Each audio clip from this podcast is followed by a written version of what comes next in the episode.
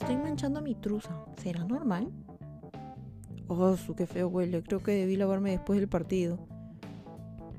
¿Qué es esa cosa blanca? Creo que tengo que sacarla. Las respuestas sobre tu sexualidad no solo están por debajo del ombligo. Bienvenidos a Por debajo del ombligo. Yo soy Gracia y hoy hablamos de higiene genital. Lo damos por hecho, pero no todas las personas lo hacen muy bien, que digamos. Y no, un jaboncito íntimo no es la solución cuando te lavas muy por encima lo que el sol no ve y aparentemente tú tampoco. A lo mejor tus padres o a las personas que les tocó enseñarte de repente no sabían muy bien lo que hacían e hicieron lo que pudieron, sobre todo en esos años de pubertad en los que te costaba un montón bañarte, lavarte los dientes y tu perfume favorito era el berrinche 10.2. Qué añitos, ¿eh?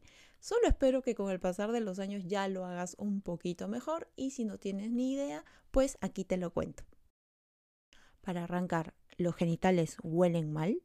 Pues para nada. En condiciones de una higiene adecuada, esto no debería ocurrir.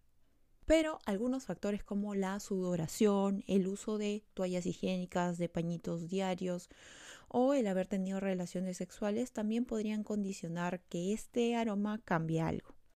Claro, nada que se pueda comparar con una mala higiene. Resulta que las glándulas de nuestros genitales segregan sebo para mantener humectados estos tejidos que son sumamente delicados y por su parte la piel descama células muertas.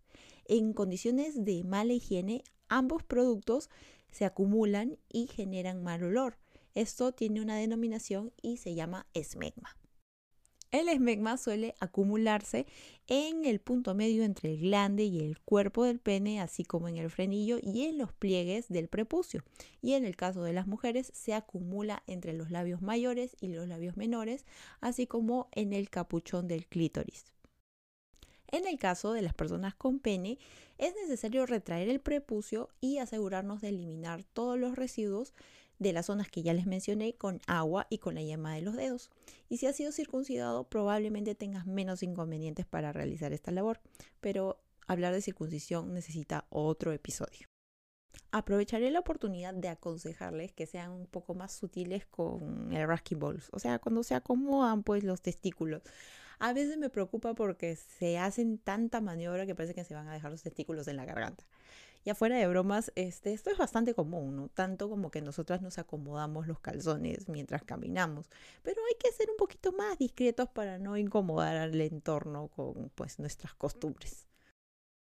Si en tu caso tienes vulva, separa con delicadeza los labios mayores de los menores y aplica caída de agua, o sea, con una jarrita, no uses tina, porque la idea es que el agua arrastre todas las bacterias y residuos hacia el punto que sean eliminados, puede ser el inodoro, qué sé yo, pero trata de no usar una tina.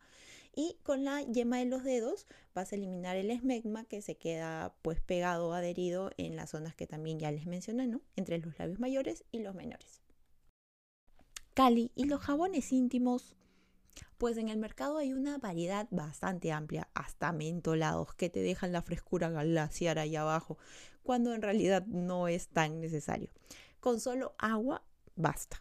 Ya sé que dicen ginecológicamente testado o dermatológicamente testado, pero esto es pues negocio de las farmacéuticas y laboratorios, así que que no te agarren del horno, no es necesario que utilices estos productos. Pero si ya vienes usando alguno de ellos y te va bien, ¿quién soy yo para decirte que no lo hagas? La menstruación nos presenta un desafío adicional por el tema de usar pues eh, toallas higiénicas, tampones y en el mejor de los casos opciones sostenibles como la copa menstrual o los apósitos reutilizables. En cualquiera de estos casos, te puedo aconsejar que tengas en tu bolso o mochila toallitas húmedas, una truza limpia.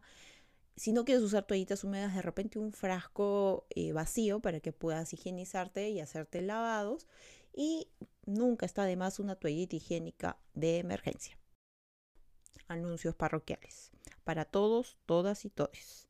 Si ves que una chica o chique se ha manchado, acércate con mucha sutileza y bastante delicadeza para informarle. Probablemente nos vamos a paltear, pero te aseguro que estaremos sumamente agradecidas de que nos avises si es que esto ha ocurrido. Otro punto que no quiero dejar pasar es sobre el cuidado del vello púbico, porque también podría ser un generador de malos olores. Y ese también cumple una función sumamente importante que es de protección de nuestros genitales y no es su culpa que lo consideremos poco estético. Así que antes de pensar en afeitarlo o rasurarlo al ras de la piel, ten en cuenta que este tejido es bastante delicado y podrías hacerte heridas en los puntos ciegos a los que de repente no tienes alcance.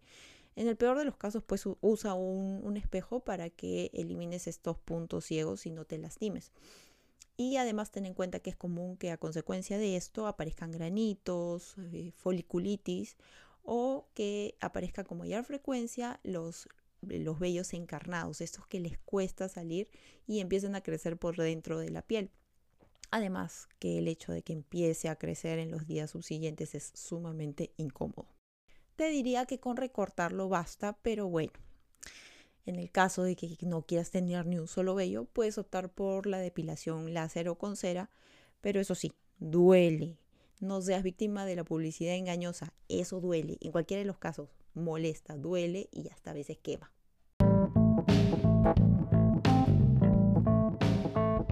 Gracias por acompañarme una vez más.